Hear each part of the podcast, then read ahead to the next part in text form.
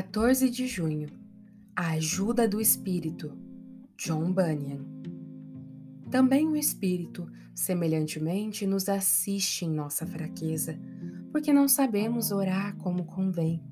Mas o mesmo Espírito intercede por nós sobremaneira com gemidos inexprimíveis. Romanos 8, 26 a alma que ora corretamente deve estar no espírito e receber ajuda e força dele, porque é impossível que o homem se expresse na oração sem isso. Quando digo que é impossível que o homem se expresse na oração sem isso, quero dizer que é impossível que o coração se derrame diante de Deus de modo sincero, sensível e afetuoso, com gemidos e suspiros verdadeiros, sem a ajuda do Espírito. A boca não é o aspecto principal a ser considerado na oração, pois pode ser que o coração esteja tão cheio de afeição e sinceridade na oração a Deus que não consegue expressar seus sentimentos e desejos de forma audível. Quando os anseios verdadeiros do homem são fortes, numerosos e poderosos demais, todas as palavras, lágrimas e gemidos que partem do coração não são capazes de exprimi-los. A oração que contém muitas palavras é fraca.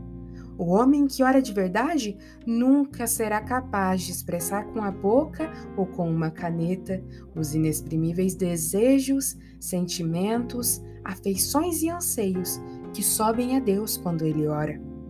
As melhores orações contêm quase sempre mais gemidos que palavras, e as palavras proferidas não passam de uma representação insuficiente e superficial do coração, vida e espírito dessa oração.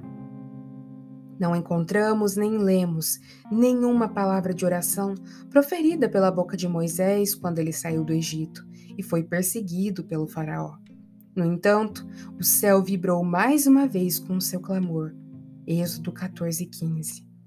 Foram gemidos e gritos inexprimíveis e inescrutáveis de sua alma no espírito e com o espírito.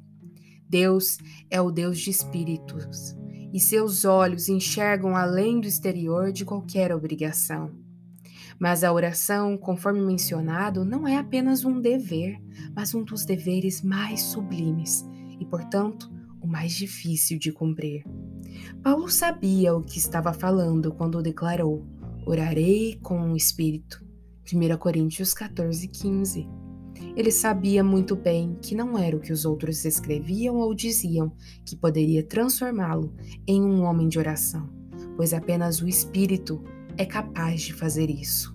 Que o Espírito Santo possa ser o nosso divino auxílio nas nossas orações e que elas sejam mais do que meras palavras, do que mero ajoelhar que elas possam ser verdadeiras, vindas do coração e inspiradas e motivadas e auxiliadas pelo Santo Espírito de Deus.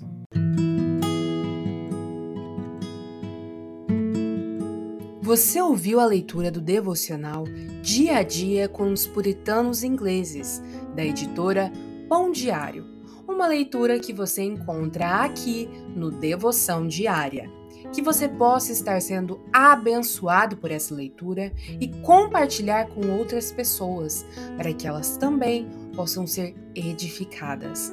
Que Deus abençoe o seu dia na presença dEle.